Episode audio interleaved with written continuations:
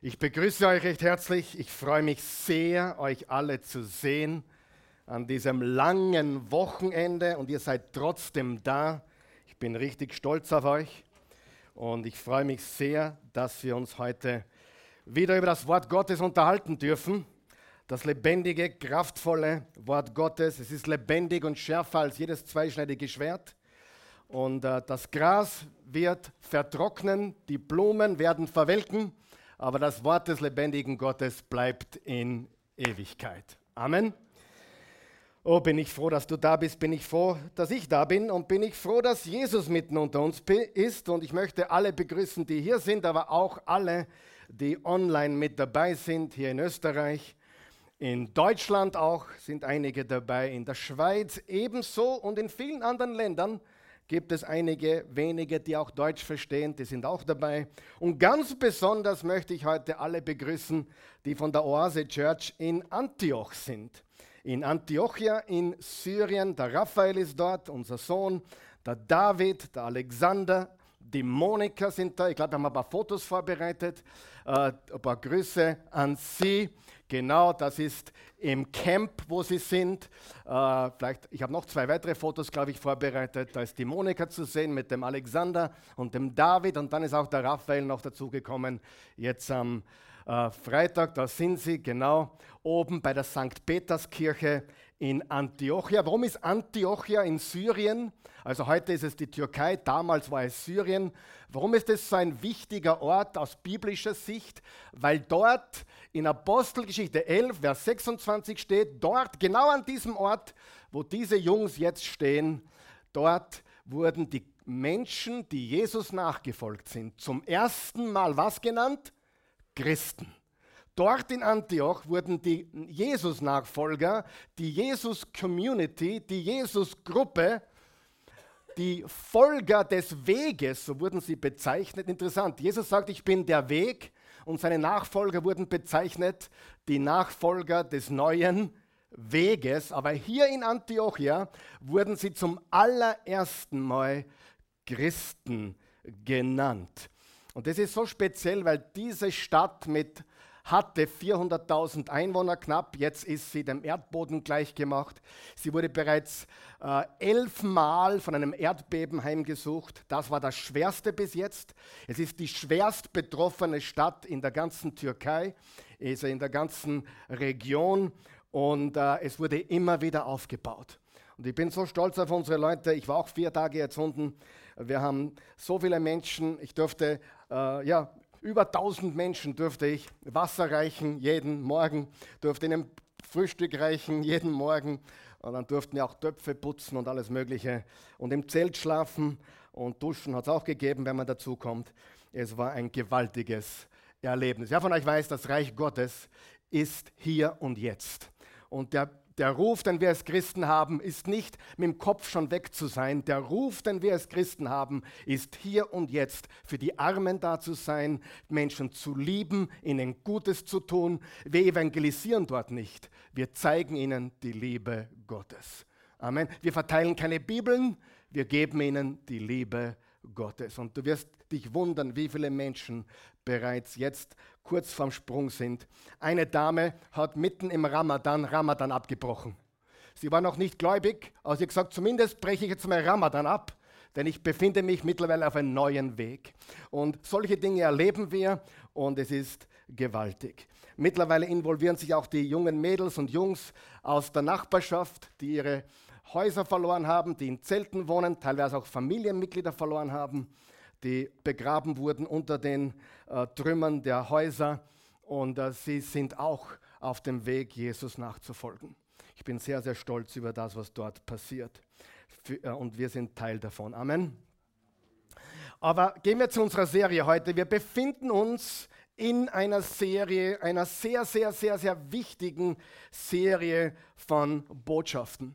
Und der Katalysator, der das, was mich dazu bewegt hat, diese Serie zu machen, ist, nachdem ich über 300 Beerdigungen gemacht habe, ist mir bewusst geworden, nicht nur haben viele, ähm, also natürlich die meisten oder auch alle, würde ich sagen, alle Menschen der Welt keine Ahnung davon, was nach dem Tod passiert, auch viele Christen haben nicht wirklich eine Ahnung von dem, was passiert, nachdem wir hier sterben. Sie haben dieses Himmelsbild und irgendwo die Seele geht wohin. Aber wisst ihr was? Die Hoffnung, die wir haben, ist so viel äh, substanzieller, so viel, so viel greifbarer. Und deswegen war auch der Startschuss zu dieser Serie eigentlich eine Woche vor dem Start dieser Serie, nämlich die Osterbotschaft. Wer von euch weiß, ohne der Osterbotschaft haben wir gar nichts. Und egal wie sehr die Welt Weihnachten zelebriert und wir natürlich feiern die Geburt Jesu zu Weihnachten und genauso feiern wir den Karfreitag, den Tod Jesu, aber die Krönung und der Feiertag aller Feiertage für uns Christen ist welcher Tag? Ostern die Auferstehung. Und ich habe ein bisschen darüber nachgedacht. Äh, die meisten Christen oder vor allem gewisse Christen haben eine 40 Tage Fastenzeit. Zum Beispiel in der katholischen Kirche vom Aschermittwoch bis zu, bis zu Ostern gibt es die 40-tägige Fastenzeit. Ich finde das okay, ich finde das gut. Aber wisst ihr, dass wir am vergangenen Donnerstag, an diesem langen Wochenende, haben wir am Donnerstag was gefeiert? Christi Himmelfahrt. Die Auffahrt Jesu, so wie es in Apostelgeschichte 1 und im Lukas 24 beschrieben ist, er wurde vor ihren Augen emporgehoben und der Engel sagte, so wie er gegangen ist, kommt er wieder. Und wie viele Tage sind es vom Ostersonntag? bis zu Christi Himmelfahrt? Ich helfe euch ein bisschen. Es sind 40 Tage. Und ich denke, ich glaube, ich lehne mich da nicht zu weit aus dem Fenster heute. Wenn wir 40 Tage Fastenzeit haben vor Ostern, dann sollten wir zumindest 40 Tage Jubelszeit haben von Ostern bis zu Christi Himmelfahrt. Aber den Fehler, den viele Christen machen, ist, Ostern ist vorbei, es geht uns nichts mehr an. Ja, quasi ein Tag im Jahr feiern wir heute Ostern. Aber die Wahrheit ist, äh, nicht nur 40 Tage sollten wir zelebrieren, dass Jesus auferstanden ist. Wisst ihr, dass das auch der Grund ist, warum wir am Sonntag uns versammeln? Ganz zur Verzweiflung mancher Verschwörungstheoretiker, die sagen, Sonntag ist der Sonnengotttag. So ein Quatsch. Das kam erst 300 Jahre später. Amen. Erst 300 Jahre später kam ein Kaiser auf die Idee, das ist der Sonntag. Zur Zeit Jesu war es ganz einfach, der erste Tag der Woche. Und jeden Sonntag, wenn wir Gottesdienst feiern, jeden Sonntag, wenn wir unsere Zeit ausschnitzen, sozusagen aus unserem eh schon so beschäftigten, busy Leben, jeden Sonntag zelebrieren wir aufs Neue die Auferstehung des Sohnes Gottes und die neue Schöpfung, die auf uns wartet. Also jeder Sonntag ist sozusagen Ostern oder eine Zelebrierung von Ostern. Liebe Freunde, Matthäus, Markus, Lukas und Johannes enden alle mit der Geschichte von Ostern von der Auferstehung. Aber wir dürfen den Fehler nicht machen, hört ihr mir zu bitte, wir dürfen den Fehler nicht machen, dass wir glauben, dass Ostern das Ende von etwas ist. Ostern ist nicht das Ende von etwas, Ostern ist der Anfang von allem. Mit Ostern beginnt es. Amen. Ostern ist der Startschuss, nicht das Ende. Na gut, Ende gut, alles gut. Ich glaube an ihn, ich komme in den Himmel. Nein, Ostern ist der Anfang von etwas viel, viel, viel Besseren und Größeren. Man müsste nur die Bibel zu Ende lesen, nämlich Offenbarung 21 und 22, der neue Himmel und die neue Erde. Und das ist so, so wichtig. Wir feiern die Hoffnung, die wir haben. Und die Hoffnung beginnt mit Ostern. Es ist ein Anfang. Und ich möchte euch eine Bibelpassage vorlesen, die ich erst zehn Minuten vor dem Gottesdienst aufgeschrieben habe. Daher wird sie nicht eingeblendet. Aber bitte hör mir ganz gut zu, denn das habe ich jetzt zusätzlich zu bringen. Im 1. Johannes Kapitel 3. 1. Johannes Brief Kapitel 3, hör ganz gut zu, was hier steht. Seht doch, welche Liebe der Vater uns erwiesen hat. Wir sollen seine Kinder heißen. Und wir sind es tatsächlich. Sind wir es tatsächlich? Was sind wir tatsächlich? Töchter Gottes, Söhne Gottes, Kinder Gottes. Die Menschen dieser Welt verstehen das nicht. Ach so? Na nun, na nicht. Sie verstehen das nicht, weil sie den Vater nicht kennen. Ihr Lieben, schon jetzt sind wir Kinder Gottes. Und jetzt passt gut auf. Und was das in Zukunft bedeuten wird, können wir uns jetzt noch nicht einmal vorstellen. Was das bedeuten wird, können wir uns jetzt noch nicht einmal vorstellen, aber wir wissen, dass wir von gleicher Art sein werden wie er. Denn wir werden ihn so sehen, wie er wirklich ist. Wir werden von gleicher Art sein wie er. Kann es sein, liebe Freunde, dass auf uns eine Auferstehung wartet, noch in der Zukunft, die in Offenbarung 21 und 22 beschrieben wird. Nachdem wir bereits gestorben sind, die meisten von uns wahrscheinlich, dass wir auferstehen werden, genauso wie Jesus. Und einen verherrlichten Körper kriegen, genauso wie Jesus. Und ich möchte euch mitteilen heute, bingo, genauso ist es. Ostern ist die Erstfrucht. Paulus hat immer wieder gesagt, die Auferstehung Jesu ist die Erstfrucht. Was heißt Erstfrucht? Da kommt eine ganze Ernte hinten nach. Und der geistliche Tod, also nicht der geistliche Tod, der Tod eines Menschen, der Tod eines Menschen, der zu Christus gehört, ist natürlich nicht das Ende, das werden wir heute sehen, aber das Ziel ist, dass wir auferstehen werden, wie Jesus es bereits getan hat. Halleluja. Amen. Das soll nur mal gegeben sein, damit wir ein bisschen warm werden für heute. Wir werden ihn sehen, wie er ist, und wir werden sein, wie er ist. Wie war er? Na, sie haben ihn gegriffen, oder? Oder war es ein Geist? Naja, komisch war schon, plötzlich war er wieder weg. Und komisch ist auch, er ist durch die Mauer gegangen oder durch die Tür. Es ist schon ein bisschen anders, aber trotzdem haben sie ihn greifen können. Und liebe Freunde, das ist unsere Hoffnung. Nicht, ich stirb und schweb irgendwo auf einer Wolke. Nicht, ich stirb und meine Seele geht zu einem besseren Platz. Nein, das Ziel ist neuer Himmel, neue Erde und Karl Michael in einem neuen Körper. Amen. Äh, manche sagen, dass der Körper eines 30-Jährigen sein wird. Warum 30? Weil Jesus so alt war, als er begonnen hat zu wirken. Jesus war in seiner Prime zwischen 30 und 33. Okay? Was passiert mit dem Baby? Naja, 30 ist nicht schlecht, oder? Oder mit der 105-jährigen Uroma? 30 ist auch nicht schlecht, oder? Aber es wird ein echter neuer Leib sein. Und das ist unsere Hoffnung. Und wisst ihr, ich habe mit vielen Christen geredet, auf vielen Beerdigungen, die können das nicht definieren. Na, er ist, äh, im Himmel ist er jetzt. Wart langsam, langsam, sag einmal langsam, langsam. Das Ziel ist ein ganz anderes. Wir leben auf einem neuen Himmel, neuen Erde, neuer Körper, ohne Leid, ohne Schmerz, ohne Behinderung, ohne Träne, ohne irgendetwas, was uns irgendwie runterzieht, sondern rein in seiner Gegenwart für immer. Und das ist unsere Hoffnung. Und diese Hoffnung ist nicht, ich hoffe, dass schön Wetter wird. Diese Hoffnung hat einen Namen, Jesus, die Hoffnung auf Herrlichkeit. Kolosser 1, Vers 27 oder 1. Korinther 13, Vers 13.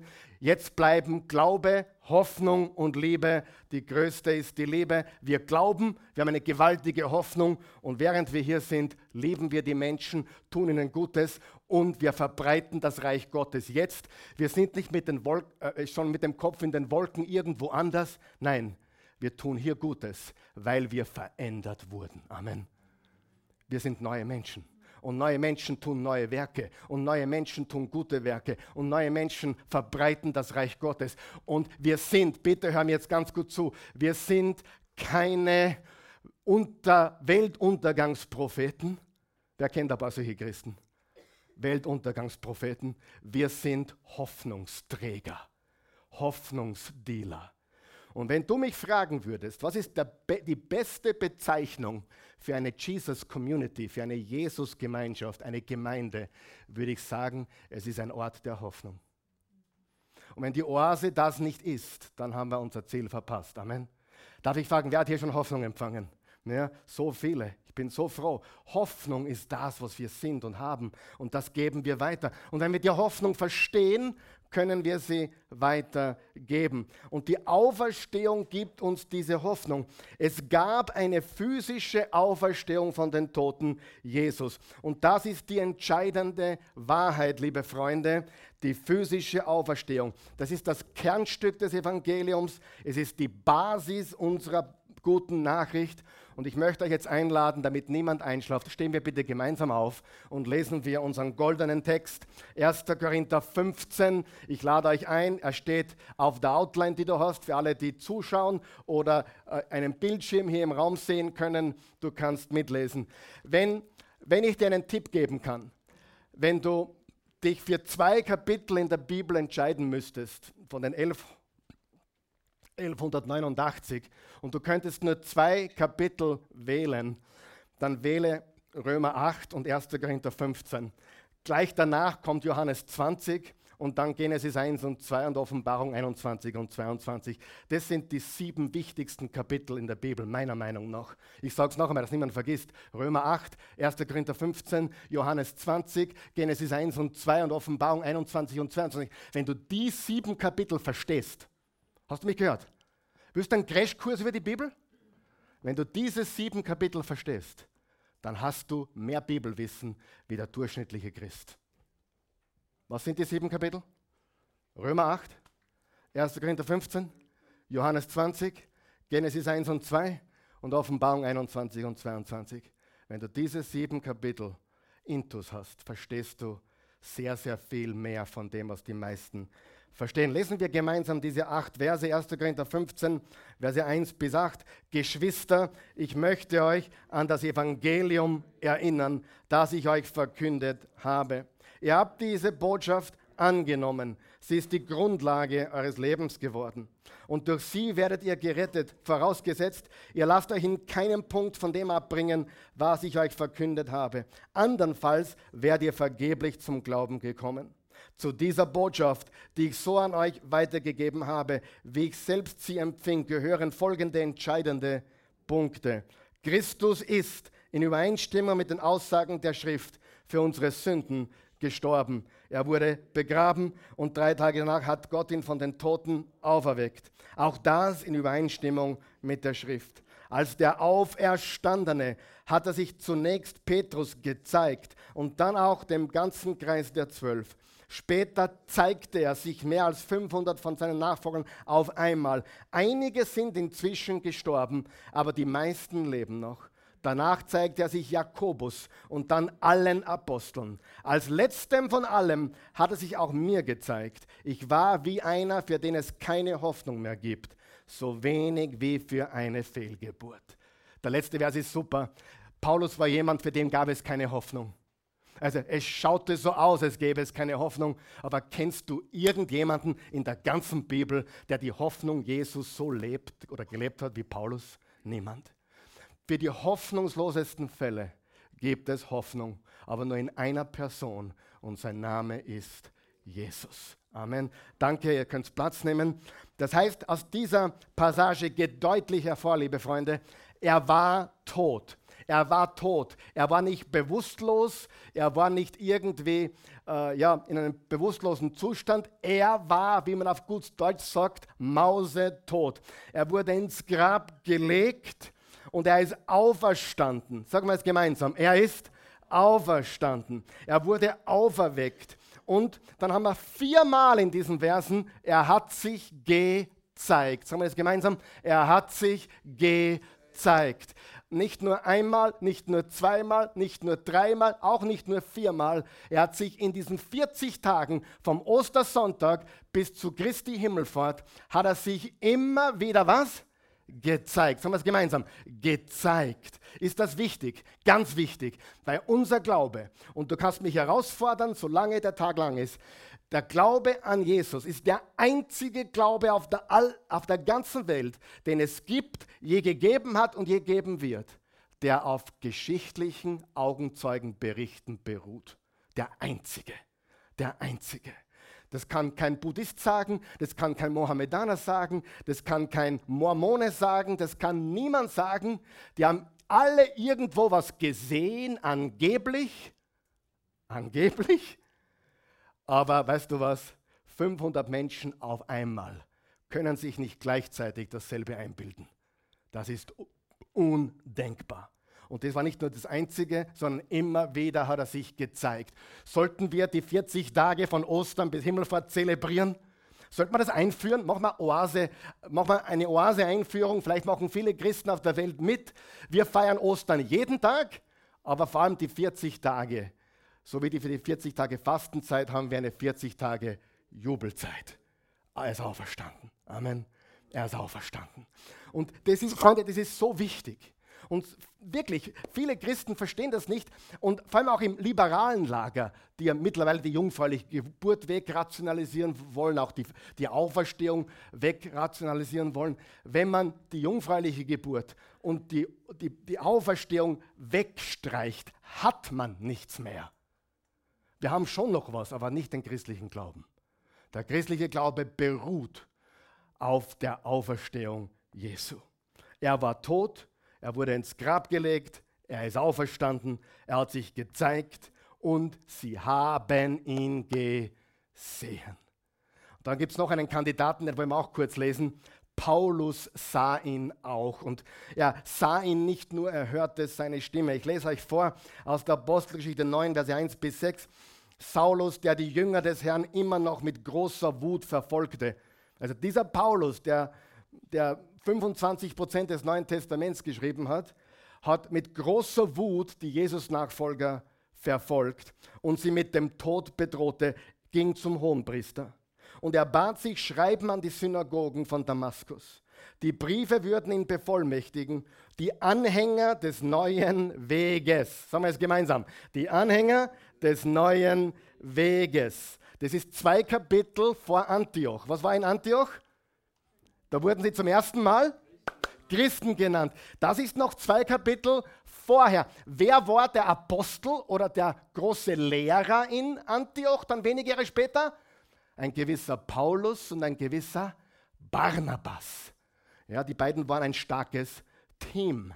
Und es steht dann weiter, äh, und er bat sich schreiben an die Synagogen von Damaskus. Die Briefe würden ihn bevollmächtigen, die Anhänger des neuen Weges aufzuspüren, um diese Männer und Frauen gefesselt nach Jerusalem zu bringen. Aber auf dem Weg nach Damaskus, kurz vor der Stadt, strahlte plötzlich ein Licht aus dem Himmel. Es blendete ihn von allen Seiten, sodass er zu Boden stürzte.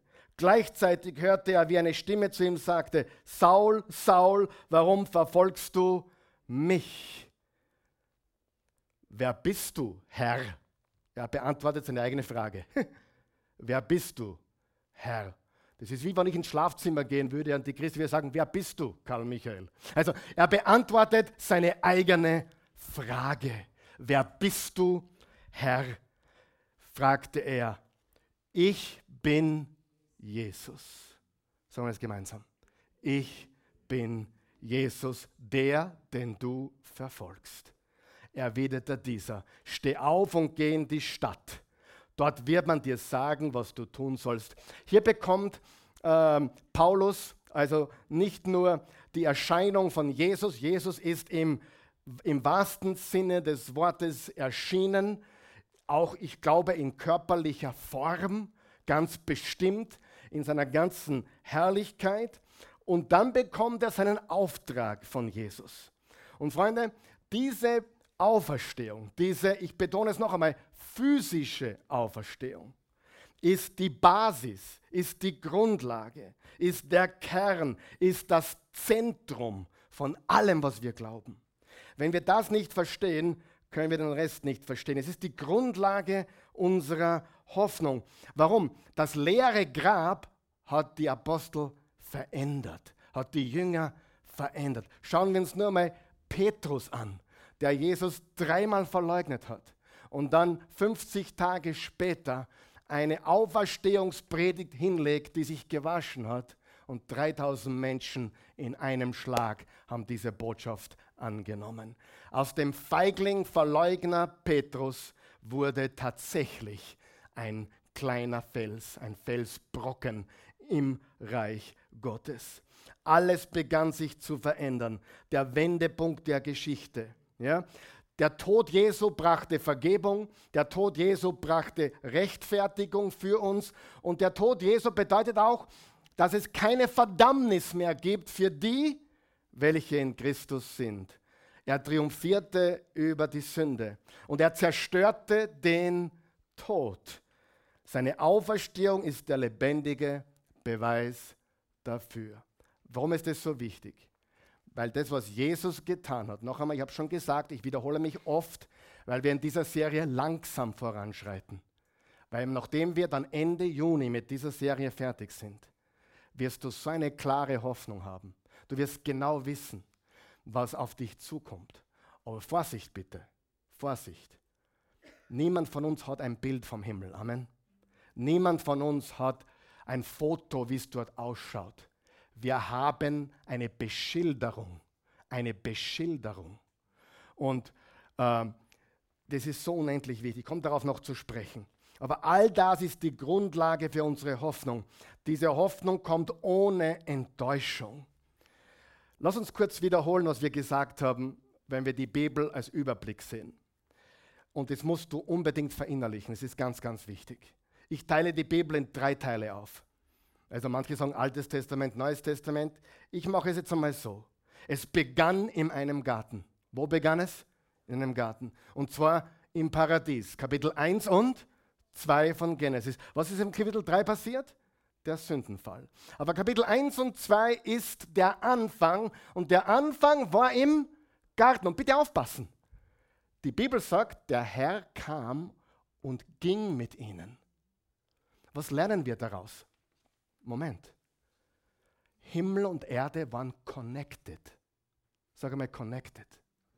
Also räumen wir mal damit auf, dass der Himmel, also unsere ganze Ewigkeit, wird irgendwo einmal ganz, ganz weit weg von diesem verfaulten Planeten sein. Nein, was war im Paradies? Adam und Eva, übrigens, sie waren nackt. Gefällt mir, mit der richtigen Person. Mit den falschen Personen, nein, danke. Aber, ein ganz wichtiger Punkt, ganz wichtiger Punkt. Wisst ihr, warum wir heute Kleidung tragen? Natürlich, um uns zu wärmen und aber einer, das ist jetzt nicht der ganze Grund, aber einer der Hauptgründe war natürlich der Sündenfall. Der Mensch begann sich zu schämen, Angst. Aber einer der Hauptgründe heute, warum wir gekleidet sind, ist, weil wir instinktiv wissen, der Körper kann nicht alles sein. Wir erwarten etwas Neues. Amen. Dieser Körper ist nicht unser finaler Körper. Wer ist froh darüber? Vor allem, wenn du krank bist oder eine Behinderung hast oder irgendwie sonst, wie wir heute alle sind, ja, äh, wann das Sixpack schon zum One-Pack geworden ist oder was auch immer. Wenn dir die Haare ausgefallen sind, mach dir keine Sorgen. Eines Tages wird alles neu. Und das wissen wir. Und deswegen sind wir gekleidet. Und bei manchen Menschen bin ich richtig froh, dass sie gekleidet sind. Es ist, beginnt in einem noch einmal, langsam. Es beginnt in einem 1 und 2, 1 und 2 von Genesis. Es endet mit einem Garten, Offenbarung 21 und 22. Oder besser bekannt, ich mache alles neu, neuer Himmel, neue Erde und das himmlische Jerusalem sah ich auf die Erde herabkommen. Das ist doch ganz anders wie manche Christen, die auf eine Entrückung warten. Hoffentlich sind wir bald weg von da. Genau das Gegenteil, was die Bibel uns eigentlich lehrt. Übrigens, ich werde an einem der Mittwoche eine Predigt über die Entrückung machen. Werden wir entrückt? Lass dich überraschen. Aber ich sage dir, nein, das Ziel ist, Jesus kommt zu uns. Die Erde wird erneuert. Neuer Himmel, neuer Erde. Das Jerusalem kommt von oben herab und wir werden für immer mit ihm sein. Und es wird wie im Paradies sein, wo der Garten von Eden mit dem Himmel verbunden war. Übrigens, Jesus im Johannes 1 wird bezeichnet als die Himmelsleiter. Direkt verbunden mit dem Himmel. Also auch nicht weit, weit weg, sondern Jesus ist derjenige, der zwischen Himmel und Erde pendelt. Habt ihr gewusst, dass Jesus ein Pendler ist? Also, ein, also nicht ein Pendler, so wie das Astrologische, sondern er, er, er, er kann zwischen Himmel und Erde wechseln. Und das war auch im, im Genesis 1 und 2 so, wo Adam und Eva lebten und plötzlich steht, und der Herr kam und ging mit ihnen durch den Garten in der Kühle des Abends. Himmel und Erde waren nie supposed to be getrennte Plätze. Himmel und Erde waren immer, wo Gott und der Mensch miteinander eins werden können. Versteht ihr, was ich sage? Und irgendwann kam diese Theologie, nichts wie weg von da. Alles ist böse hier und alles ist dreckig hier und der Planet wird verbrannt. All das werden wir behandeln, liebe Freunde. Aber glaub mir eines, Gott ist ein guter Schöpfer. Amen. Und selbst diesen, er hat dich nicht aufgegeben, er hat auch diesen Planeten nicht aufgegeben. Er wird alles neu machen. Er wird deinen Körper erneuern. Er wird auch diese Erde heilen. Halleluja. Ist gewaltig. Man muss nur die Bibel bis zu Ende lesen. Nicht aufhören für 21 und 22. Man muss zu Ende lesen. Also die Bibel beginnt mit einem Garten, die Bibel endet mit einem Garten. Es beginnt mit einem Garten Eden, ein kleiner Ort. Es endet mit einem großen Eden. Und dazwischen sind wir jetzt. Wer schon gemerkt, wir sind noch nicht im Paradies? Muss ich das jemandem erklären? äh, nein, dein Mann ist der beste Beweis dafür, dass du noch nicht im Paradies bist. Oder deine Frau. Oder dein Körper, dem es nicht mehr so gut geht. Ja? Oder äh, im Schweiße deines Angesichts. Oder der dritte Mann ist davon oder die zweite Frau ist davon. Das ist nicht das Paradies. Amen. Daher lass uns aufhören, so zu tun, als könnten wir jetzt Paradies haben. Nein, was wir jetzt haben können, liebe Freunde, ist, wir sind mehr als Überwinder. Sagen wir es gemeinsam. Wir sind mehr als Überwinder. Und wenn ich mir die Überwinder anschaue, die ich kenne, sind es fast alle Menschen, die durch wirklich schwierige Dinge durchgegangen sind. Ein Überwinder ist jemand, der, der durch den Dreck gegangen ist, der durch die Täler gegangen ist, der, der unausstehliche Umstände hatte, aber nichts und niemand kann ihn trennen von seiner Hoffnung, von seiner Liebe zu Jesus. Amen. Das ist so gewaltig. Wir sind jetzt dazwischen. Haben wir das verstanden? Am Anfang ein Garten, am Ende ein Garten, dazwischen sind wir jetzt. Und der Wendepunkt ist die Auferstehung. Mit der Auferstehung wurde die neue Schöpfung bereits in Gang gesetzt. Oder anders formuliert, mit der Auferstehung hat das neue Leben begonnen. Mit der Auferstehung, das war der Startschuss für das Reich Gottes.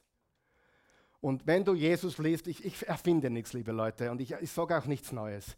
Wenn du Jesus liest im Evangelium, er redet in einer Tour von was? Glaubt an mich und geht in den Himmel? Nein. Er redet in einer Tour von einem. Das Reich Gottes ist da. Das Reich Gottes ist da. Vater unser im Himmel, geheiligt werde dein Name. Dein Reich komme, wie im Himmel, so auf Erden. Aber wir haben versucht, Himmel und Erde zu trennen. Nein, in der Zukunft wird es so sein, dass die beiden wieder eins sind wie am Anfang. Und das ist bitte viel schöner, als irgendwo als, als errettete Seele auf einer Wolke zu schweben. Ich gehe lieber heim. Also ich, bleibe lieber noch da, bevor ich mir das antue, auf einer Wolke mit einer Harfe oder anderen Instrument. Möchte ich nicht. Ich möchte wirklich das, was die Bibel verheißt, nämlich ein noch klareres, besseres, realeres Leben als hier und jetzt. Das erwartet uns. Okay? Dazwischen sind wir mehr als Überwinder, Römer 8, Vers 37 bis 39. Aber durch den, der uns gelebt hat, sind wir in all diesen Dingen überlegene Sieger. Können wir siegen in diesem Leben, obwohl unsere Umstände manchmal komplett widerspenstig sind? Natürlich, das sind für mich die größten Überwinder. Für mich sind die größten Überwinder, die es, die es aushalten und siegreich durchgehen, wenn sie Eheprobleme haben oder wenn sie Dinge im Leben haben, die sie nicht beeinflussen können. Ja? Wir vertrauen ihm in allen Umständen. Und das ist unendlich wichtig. Und dann wirst du auch nie sagen, ich bin von Gott so enttäuscht. Warum wirst du das nicht sagen?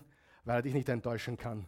Weil du weißt, die Hoffnung ist so riesig, so groß, so gewaltig. Egal was hier passiert und jetzt, meine Hoffnung ist Jesus alleine. Und die Freude am Herrn ist meine Kraft. Und ich kann dir aus eigener Erfahrung sagen, das klingt total paradox, Freude im Leid ist möglich. Ich kann dir noch etwas sagen aus Erfahrung. Echte Freude erlebst du auch nur, wenn du gelitten und überwunden hast. Glaub mir das. Hast du schon mal Menschen kennengelernt, die nur auf der Butterseite unterwegs sind? Die sind eh nur grantig, oder? Ich meine, sagen wir ganz ehrlich, die können gar nicht, die, die können gar nicht glücklich oder sein oder sich freuen. Die gehen ins, ins, ins Vier-Hauben-Lokal und haben noch was zum Aussetzen. Kennst du solche Leute? Na, heute hat er es nicht so gut getroffen. Ja, da ist in eine Bohnensuppe unten in Hatay, also in Antioch, und freue mich, dass ich was zum Essen habe. Amen, weil ich Freude habe. Freude kommt nicht von guten Umständen. Freude kommt nicht von, ich bin geheilt. Freude kommt von ihm, unabhängig von allem, was er tut, jetzt oder nicht. Er hat alles getan und meine Hoffnung wird nie enttäuscht. Amen. Halleluja. Ich hoffe, du empfangst das, weil das ist so wichtig. Und denn ich bin überzeugt, weder Tod noch Leben, weder Engel noch Teufel. Wir dürfen uns freuen. Die erste Reihe freut sich schon. Weder Gegenwärtiges noch Zukünftiges. Weder hohe Kräfte noch tiefe Gewalten. Nichts in der ganzen Schöpfung kann uns von der Liebe Gottes trennen, die uns verbürgt ist in Christus Jesus, unser Herrn. Egal, was passiert. Und im 1. Petrus 3, Vers 15 haben wir gelernt, dass wenn man euch nach eurer Hoffnung fragt, seid immer zur Rechenschaft bereit. Warum bist du so voller Hoffnung, Karl Michael? obwohl du ein Kind verloren hast? Warum bist du so voller Hoffnung, meine Liebe, obwohl dir der Ehemann davon gelaufen ist? Warum bist du so voller Hoffnung, obwohl du gerade die Diagnose Krebs bekommen hast? Warum bist du so voller Freude? Hoffnung und Freude gehen Hand in Hand. Amen. Und ein Großteil davon hängt damit zusammen, dass man weiß, sogar mal weiß, dass auch wenn schlimmste Dinge passieren, denen, die Gott lieben, dient alles zum Besten. Halleluja.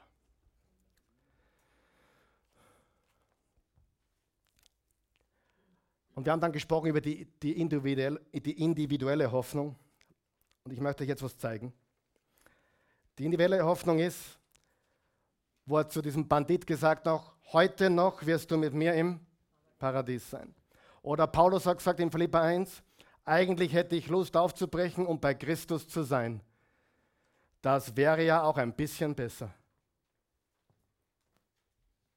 Seid ihr wach? Das wäre auch weit besser.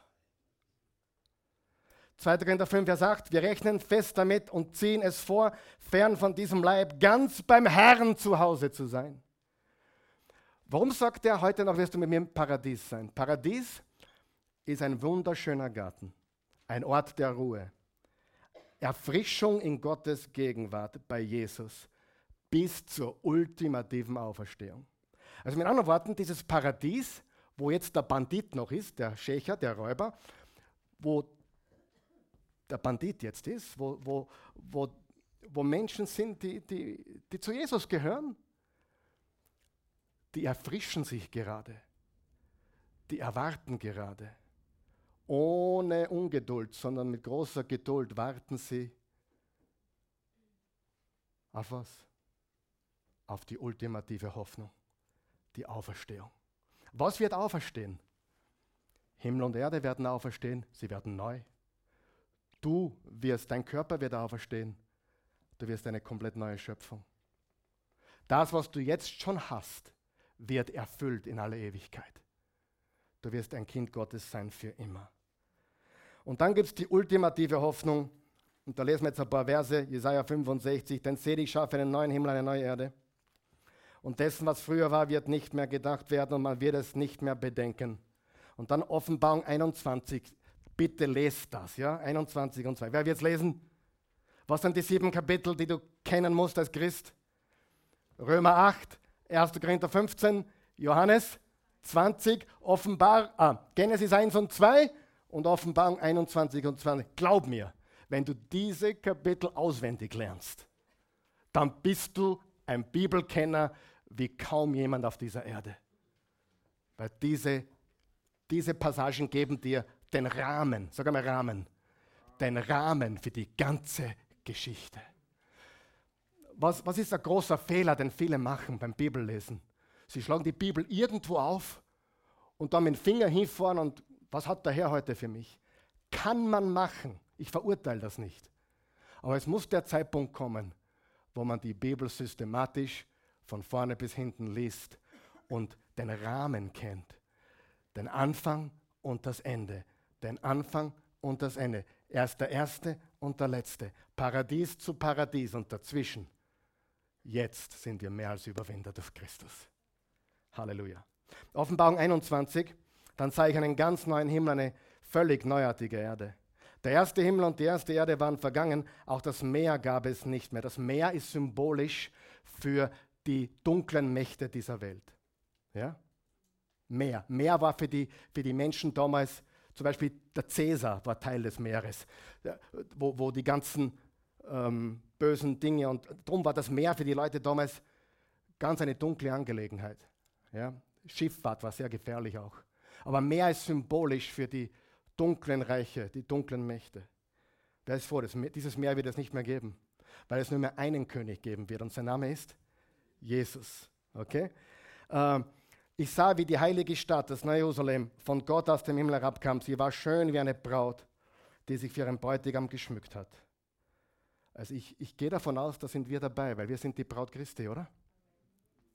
Wir werden auch bezeichnet als das Neue Jerusalem. Und vom Thron her hörte ich eine laute Stimme rufen. Jetzt ist Gottes Wohnung bei den Menschen. Unter ihnen wird er wohnen und sie alle werden seine Völker sein. Gott selbst wird als ihr Gott bei ihnen sein. Jede Träne wird er von ihren Augen wischen. Es wird keinen Tod mehr geben, auch keine Traurigkeit. Keine Klage, kein Schmerz, was früher war, ist für immer vorbei. Seht, ich mache alles ganz neu, sagte der, der auf dem Thron saß und wandte sich dann zu mir. Schreibt diese Worte auf, sie sind zuverlässig und wahr. Und er fuhr fort, nun ist alles erfüllt. Ich bin das Alpha und das Omega, der Ursprung, das Ziel. Durst hat, den werde ich umsonst zu trinken geben. Wasser aus der Quelle des Lebens. Wer den Kampf besteht, wird das alles erben ich werde sein Gott und er wird mein Sohn sein. Und dann im 22. Kapitel noch ein paar Verse. Dann wird es keine Nacht mehr geben, so dass man keine Beleuchtung mehr braucht. Nicht einmal ein das Sonnenlicht, denn Gott der Herr wird über ihnen leuchten. Und sie werden regieren für immer und ewig. Wer wird regieren? Wir. Wir unter der Herrschaft von König Jesus. Übrigens im Römer 5, Vers 17 steht, sie werden herrschen im Leben durch den einen, den Sohn Gottes, den, den Jesus Christus, den Christus. Können wir hier auch schon herrschen? Ja. In einer bedingten Art und Weise. Ja, was heißt das, wenn wir Christen herrschen? Dass wir andere dominieren, um Himmels willen. Herrschen bedeutet lieben, verwalten, Gutes tun, Veränderung bringen. Unterschied machen. Wir sind nicht dazu da, um andere Menschen zu dominieren. Wir sind dazu da, um in Gottes Liebe zu herrschen. Ich bin das Alpha und das Omega, der Erste und der Letzte, der Ursprung und das Ziel. Wie glücklich werden dann alle sein, die ihre Kleider gewaschen haben. Das haben wir schon durch Christus. Und dafür ist die Taufe ein Symbol. Wir sind gewaschen durch Christus. Die Tore der Stadt werden ihnen offen stehen und sie haben das Recht, vom Baum des Lebens zu essen. Der Geist und die Braut rufen, komm. Und wer es hört, soll in den Ruf mit einstimmen, komm. Und wer Durst hat, der komme. Wer will? Wie viele? Wer will? Wer?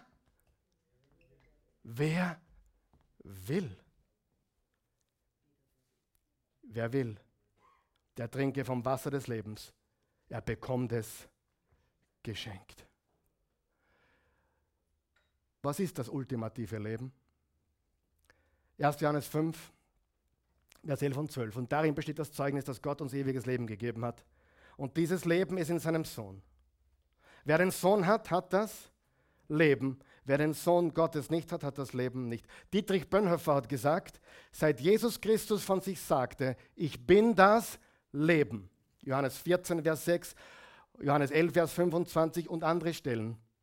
Kommt kein christliches, aber auch kein philosophisches Denken mehr an diesem Anspruch und der in ihm enthaltenen Wirklichkeit vorbei.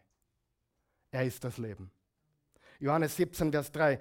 Das aber ist das ewige Leben, dass sie dich, den einzig wahren Gott, erkennen und den, den du gesandt hast, Jesus Christus.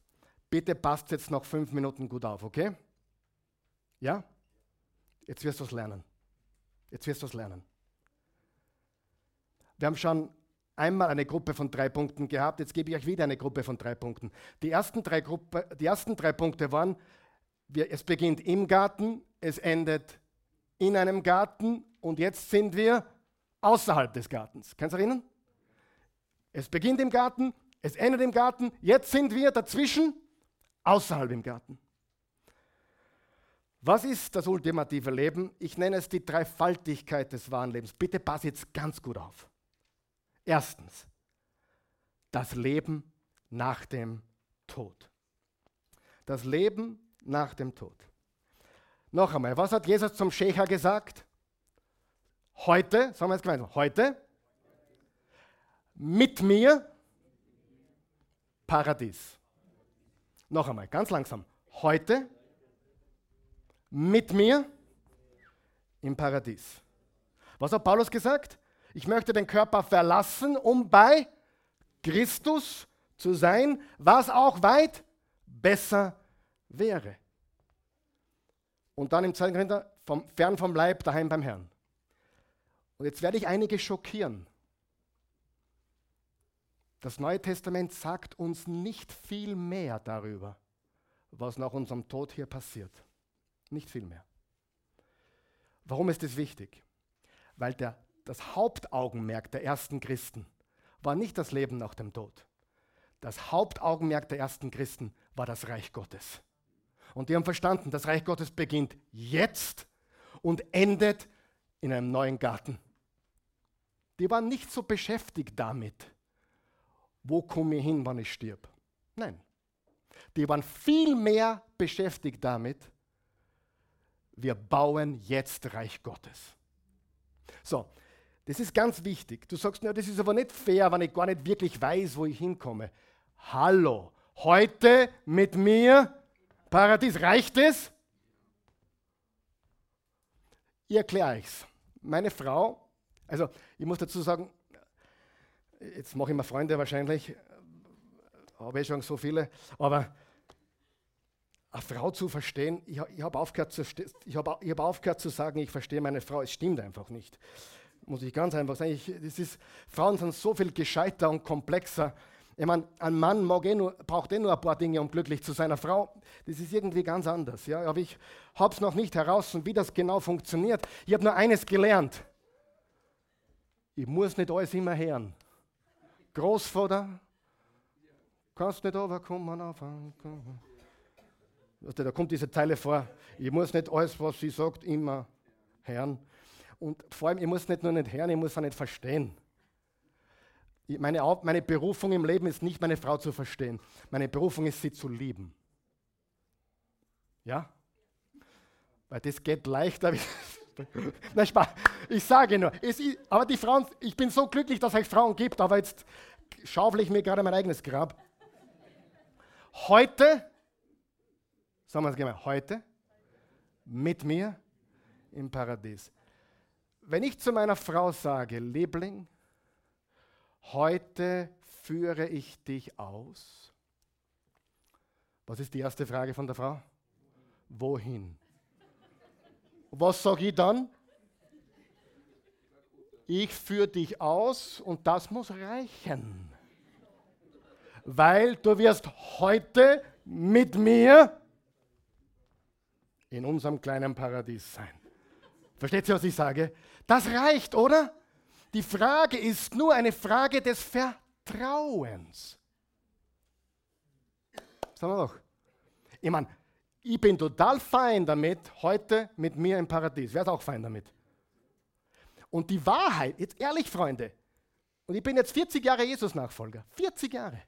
Und davor war ich Ministrant, das zählt auch noch dazu. Also 48 Jahre.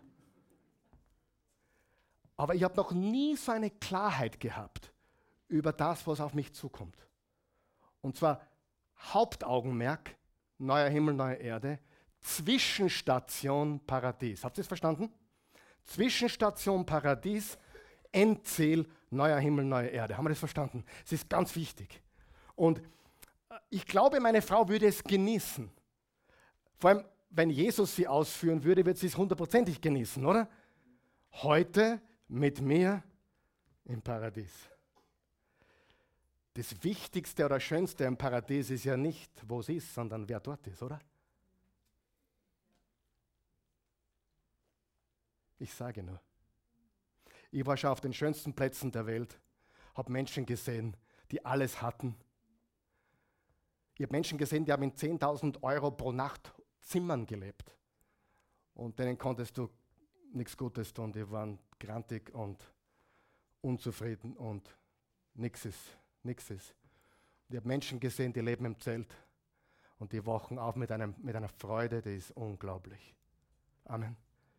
So. Können wir das verkraften? Das, das Neue Testament, nie, es gibt noch ein paar andere Passagen in der Offenbarung zum Beispiel, Kapitel 5, aber mehr oder weniger, wenn du jetzt ablebst, mehr gibt es nicht zum Wissen. Heute mit mir im Paradies. Frage, reicht es da? Reicht das? Reicht das? So, das ist das Leben nach dem Tod. Aber jetzt bitte schnall dich an. Es gibt auch das Leben nach dem Leben, nach dem Tod. Habt ihr es verstanden? Das Leben, bitte gut aufpassen, das Leben nach dem Leben, nach dem Tod. Das heißt, nach der Paradieszeit, bei der Auferstehung, gehen wir hinein in das Leben, nach dem Leben, nach dem Tod. Mit anderen Worten, in die ultimative Heimat. Neuer Himmel und neue Erde. Bitte liest dazu Offenbarung 21 und 22. Da siehst du die ultimative Hoffnung. Und jetzt kommt noch der dritte Punkt aber ich habe gar keine Zeit mehr. Tut mir leid, mir geht schon die Luft aus. Aber es ist gleich vorbei. Aber wer hat schon gewusst, es gibt auch ein Leben vor dem Tod? Das Leben vor dem Tod. Fassen wir zusammen. Das Leben nach dem Tod. Was ist das? Das Paradies. Das Leben nach dem Leben nach dem Tod. Neuer Himmel, neue Erde. Und was viele, viele unserer Brüder und Schwestern leider vergessen, wir haben auch ein Leben vor dem Tod. Wir haben mit dieser Welt nicht abgeschlossen. Wir machen hier einen Unterschied. Wir machen hier Action. Wir sind die verlängerten Arme und Beine und Augen und Ohren Jesu. Richtig? Da gibt es zwei Extreme. Diejenigen, die ihre gesamte Hoffnung auf hier und jetzt setzen und diejenigen, die alles hier als böse sehen. Es gibt so eine gewisse Gruppe von Christen, alles ist böse. Wir sollten mit der Welt gar nichts mehr zu tun haben, weil es ist alles böse. Materie ist böse, Raum ist böse, Zeit ist böse. Nichts wie weg von da. Die Wahrheit liegt in der Mitte. Ist Geld böse? Ist Geld böse? Ist die Liebe zum Geld die Wurzel allen Übels? Ja. Ist Geld die Wurzel an Übels? Nein. Die Liebe. Sie, Materie kann ein Götze werden. Fitness kann ein Götze sein. Ja, aber jetzt müssen wir aufpassen. Weil Fitness ist doch wichtig, oder? Gesund leben, fit zu sein ist wichtig. Aber kann das ein Götze sein? Oh ja. Die Sache ist nicht böse an sich selbst oder in sich selbst, sondern was wir damit machen. Und wir Christen sind berufen, hier Reich Gottes zu bauen. Und die Christen waren vom ersten Tag bis heute immer damit beschäftigt, die Armen zu versorgen, Geld zu spenden, Zeit zu geben, Gutes zu tun. Sie waren immer beschäftigt. Und das beste Bild ist die Ehe. Sich gegenseitig unterordnen, niederlegen und einander lieben. Das ist natürlich alles nicht so leicht. Aber Christus ist unser Bräutigam, wir sind seine Braut. Einige Pharisäer fragten Jesus, Lukas 17, wenn das Reich Gottes komme. Er antwortete, das Reich Gottes kommt irgendwann einmal. Nein, das Reich Gottes kommt nicht so, dass man es an äußeren Zeichen erkennen kann. Man wird auch nicht sagen können, seht, hier ist es oder seht einmal dort. Nein, das Reich Gottes ist schon jetzt mitten unter euch. Ich habe das noch nie in meinem Leben so stark gelebt wie die letzten vier, fünf Tage im Erdbebengebiet. Zuerst fragst du dich schon, was machst du eigentlich da?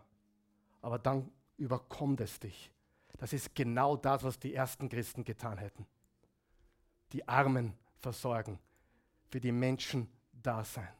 Wer weiß, das ist das gelebte Evangelium. Und die letzten zwei Verse, und damit schließe ich ab, von Paulus dem Apostel in der Apostelgeschichte. Da steht folgendes, die letzten zwei Verse, Kapitel 28, 30 und 31. Er blieb zwei Jahre lang in seiner eigenen Wohnung. Er war quasi im, in Gefangenschaft, aber er hat frei, viel Freiheit gehabt und empfing alle, die zu ihm kamen. Verkündigte das Reich Gottes. Habt ihr es gelesen? Er verkündigte das Reich Gottes. Was ist das Reich Gottes? Gottes neue Welt. Und lehrte über Jesus Christus, den Herrn, in aller Offenheit und Ungehindertheit. Das und noch viel mehr, liebe Freunde, werden wir die nächsten Wochen weiterentwickeln und entfalten. Wir werden auch mehr ins Detail gehen die nächsten Wochen. Also der ganze Juni wird voll von dieser Serie. Was haben wir heute gelernt? Das ultimative Leben ist das Leben nach dem Tod. Zweitens das Leben nach dem Leben nach dem Tod. Und ein kraftvolles Überwinderleben, Reich Gottes bauen, ein Leben vor dem Tod. Bist du ein Kind Gottes jetzt oder wirst du das erst? Jetzt. Hast du ewiges Leben oder bekommst du das erst? Du hast es jetzt. Ewiges Leben beginnt in dem Moment, wo Jesus dein Herr ist. An den Sonntagen werden wir hier weitermachen, aber auch an den Mittwochen werde ich lehren, und zwar angefangen ab 31. Mai, kommenden Mittwoch noch nicht. Da spricht übrigens der Eugen Daraban, und die Uli wird den Worship machen.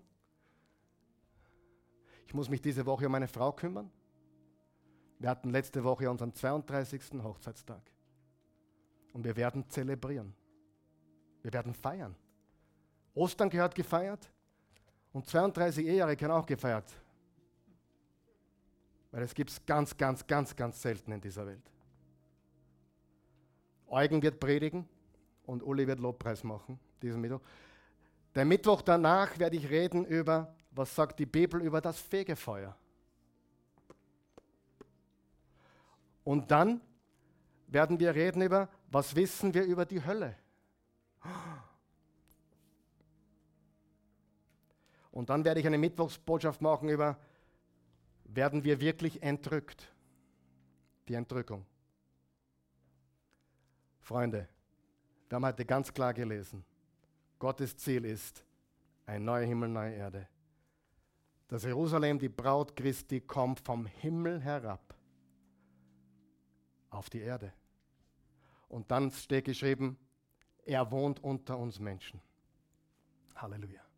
Stehen wir bitte gemeinsam auf.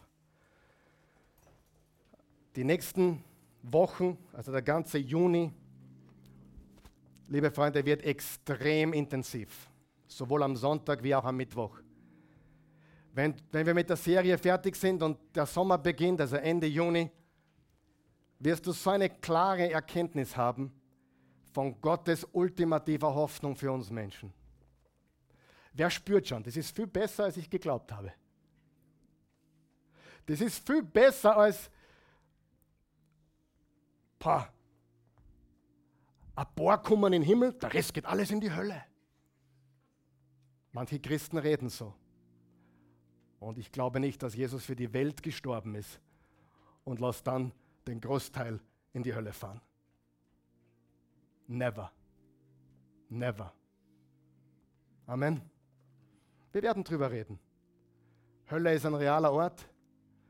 Es, gibt, es, gibt, es wird ein ewiger getrennter Platz sein von Gott, keine Frage. Aber was wissen wir wirklich darüber? Darüber werden wir sprechen. Und in der Oase machen wir saubere Theologie, wir versuchen es zumindest. Das heißt, wir, wir plappern nicht nach, was wir auf YouTube gehört haben. Wir plappern auch nicht nach, was, wie wir aufgewachsen sind. Wir studieren das Wort Gottes intensiv. Und wir lesen die Bibel zu Ende. Und das Ende ist ganz klar, oder? Wer sagt, das Ende ist super? Das Leben nach dem Leben, nach dem Tod. Beten wir. Und da machen wir gemeinsam Abendmahl heute. Übrigens, das Abendmahl ist eine Erinnerung daran, was Jesus für uns getan hat. Aber es ist gleichzeitig, wo wir, wie, wie in der Anbetung, wie im Lobpreis, dürfen wir ein Stück Himmel auf Erde haben. Wir dürfen connecten mit dem Himmel, wenn du so möchtest. Vater im Himmel, ich danke dir so sehr für deine Liebe, deine Güte, deine Gnade. Du bist ein allweiser, allgegenwärtiger, allmächtiger, allguter Gott. Du hast einen wunderbaren Plan für die Menschen. Und diesen Plan hast du durch Jesus Christus aufgeführt. Ausgeführt und erfüllt. Und alles, was du angekündigt hast, vieles von dem hat sich bereits beim ersten Kommen erfüllt und der Rest wird sich erfüllen, wenn du wiederkommst und alles neu machst und wir für immer bei dir sind. Ich danke dir für jeden Menschen, der hier ist heute Morgen. Menschen, die dich noch nicht kennen, Jesus. Du hast gesagt, das ewige Leben ist, den Allmächtigen zu kennen und den, den er gesandt hat. Du bist der Messias, der Christus, du bist der Gesandte Gottes. Du bist der eine wahre lebendige Gott, du bist der Auferstandene. Und durch deine Auferstehung haben wir Hoffnung in alle Ewigkeit. Wir werden heute kein Gebet sprechen, so wie ich sonst. Ich möchte nur, dass du eines tust, wenn du Jesus noch nicht kennst. Dort, wo du stehst oder sitzt, die, die meisten stehen, lade Jesus einfach ein. Sag, Jesus, komm in mein Leben. Und ich vertraue dir.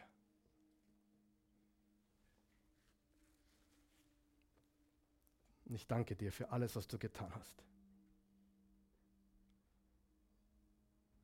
Nimm, nimm, nimm ihn auf, nimm sein Leben auf und erfreue dich an ultimativem Leben. Ein Leben nach dem Tod, ein Leben nach dem Leben, nach dem Tod. Und ein Leben hier vor dem Tod.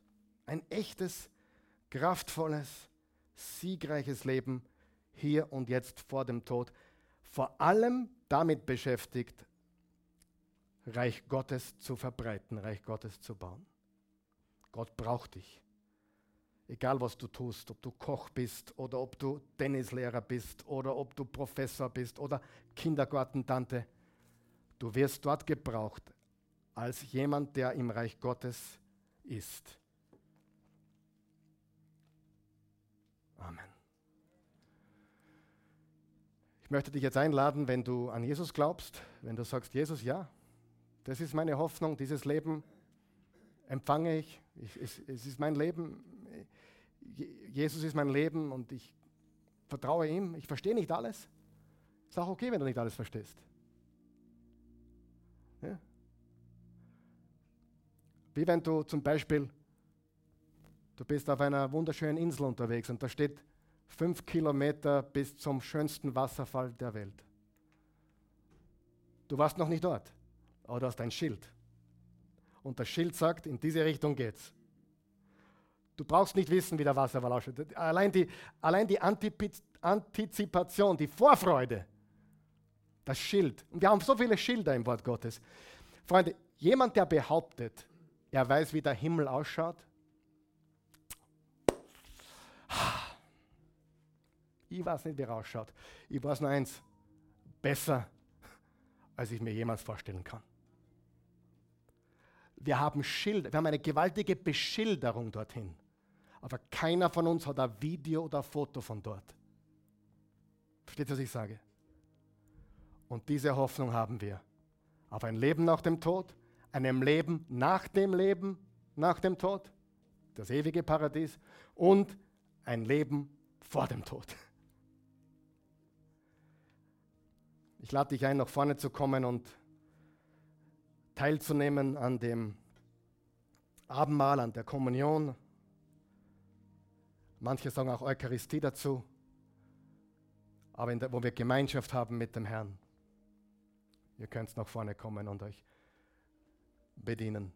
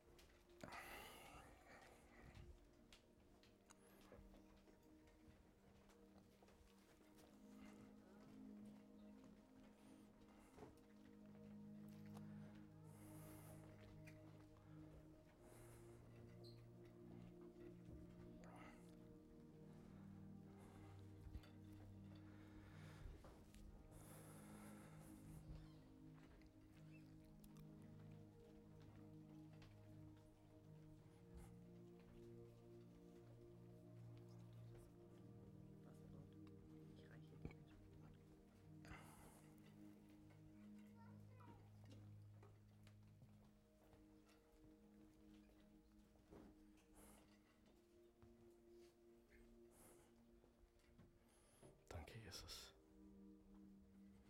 Danke. Wir loben dich und preisen dich. Wir danken dir für deine unendliche und endlose Güte und Gnade. Wir preisen dich alleine. Du bist der König aller Könige. Du bist der Herr aller Herren.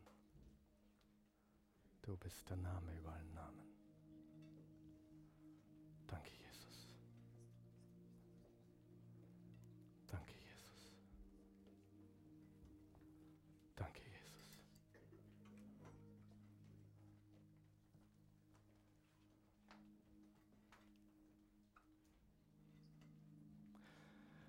Also falls du Fragen hast, ob du da überhaupt dazukommen darfst, wir haben keine Voraussetzung außer die eine, dass du als Jesus, dass du ein Jesus-Nachfolger bist, dass du auf Jesus vertraust. Wenn du sagst, ich habe gesündigt diese Woche, dann bitte um Vergebung. Aber genau dafür ist Jesus gestorben, für deine Sünden. Sein Gnadenmahl, wo du Vergebung empfangen kannst und dich mit dem Himmel verbinden kannst. Also wenn du ein Herz der Umkehr hast, der, der, der Hingabe zu Jesus, dann bist du eingeladen. Da geht es nicht um perfekt sein oder besser sein oder keinen Fehler gemacht haben oder nicht gesündigt zu haben. Genauso wie bei der Taufe. Da warten wir nicht, bis wir alles richtig haben. Da warten wir nämlich lang. Wir lassen uns taufen als Symbol von dem, was bereits passiert ist. Er ist für uns, ich bin mit ihm gestorben und zu neuem Leben auferstanden. Und dann werden sich die Dinge verändern. Er wird uns verändern, wenn wir ihm diese Möglichkeit geben. Das sind alles Symbole der Gnade. Das Christentum ist keine Werksreligion. Das Christentum ist eine, eine Religion, wenn du es willst, ein, ein Glaube besser, der Gnade, der Vergebung, des neuen Lebens, des neuen Anfangs. der Hoffnung für jeden Menschen. Hm. Denke mal an den Menschen, den du am wenigsten magst. Für manche ist das nicht so schwer. Aber für diesen Menschen ist Jesus gestorben. Amen.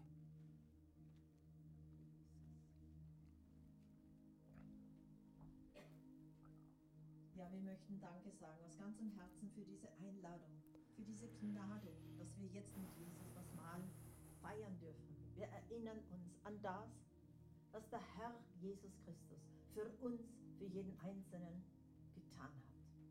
Herr Jesus, du hast das Brot genommen. Du hast dem Vater gedankt.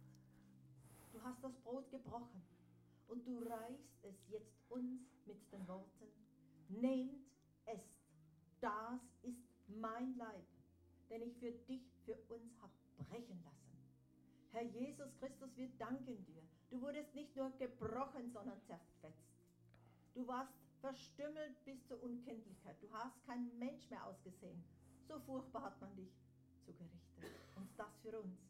Geschweige denn diese Schmerzen, diese Demütigungen. Für uns. An unserer Stelle. Und du hast noch gesagt, durch diese furchtbarsten Wunden und Striemen sind wir geheilt. Herr, und wir empfangen diese Heilung. Sie gehört uns, weil du es uns geschenkt hast. Und in diesem Sinne, in dieser Dankbarkeit, brechen wir das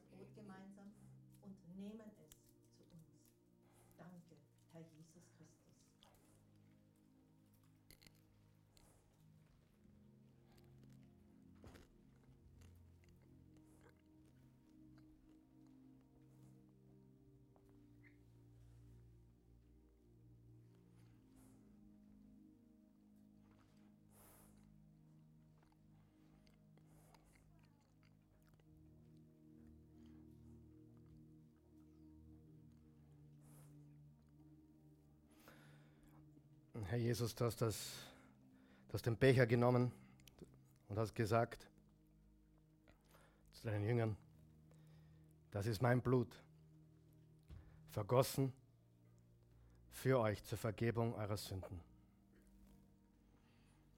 Und jetzt sind wir auch, so wie deine Jünger damals, in deiner Gegenwart, in deiner wunderbaren Gegenwart und dürfen das zelebrieren, daran teilhaben was du damals mit deinen ersten Jüngern getan hast. Du hast gesagt, wenn, wenn ihr das tut, so oft ihr das tut, tut es zu meinem Gedächtnis, zum Gedächtnis dessen, was ich für euch getan habe. Du hast unsere Schuld getragen, unseren Platz eingenommen. Du bist unser Retter. Und noch viel mehr, du bist nicht nur unser Retter, du bist unser Erlöser. Das heißt, du machst alles neu. Und wir trinken jetzt gemeinsam und denken an das, was du getan hast. Lass uns gemeinsam trinken.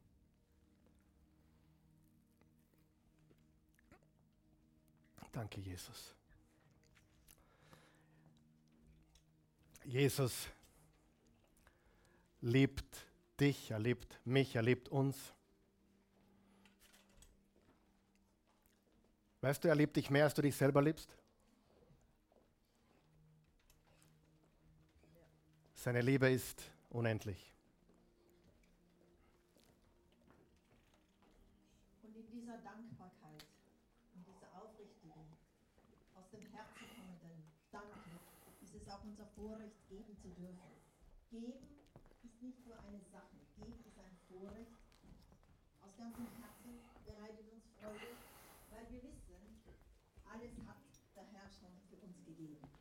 In diesem Sinne bitte ich, das Herz soll eine große, eine die einzige Rolle spielen beim Geben, wenn wir geben für den Herrn. Auch zu Hause dürft ihr geben, überweisen, PayPal und Karte und so weiter. Und auch hinten